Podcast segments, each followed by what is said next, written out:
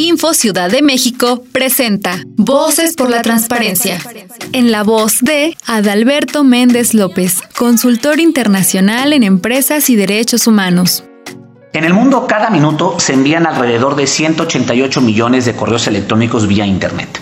Esto significa que las grandes corporaciones de tecnología hoy almacenan una cantidad de información inimaginable. Sin embargo, tu derecho a la protección de datos personales se encuentra salvaguardado gracias a la Ley Federal de Protección de Datos Personales en posesión de los particulares, ley que tiene la finalidad de regular su tratamiento legítimo, así como controlar e informar lo que se hace con esta información a efecto de garantizar la privacidad y el derecho a la autodeterminación informativa de las personas. En 2021, las Naciones Unidas promulgarán un tratado vinculante sobre empresas y derechos humanos y sin duda, el derecho de protección a datos personales será parte del espectro de protección internacional.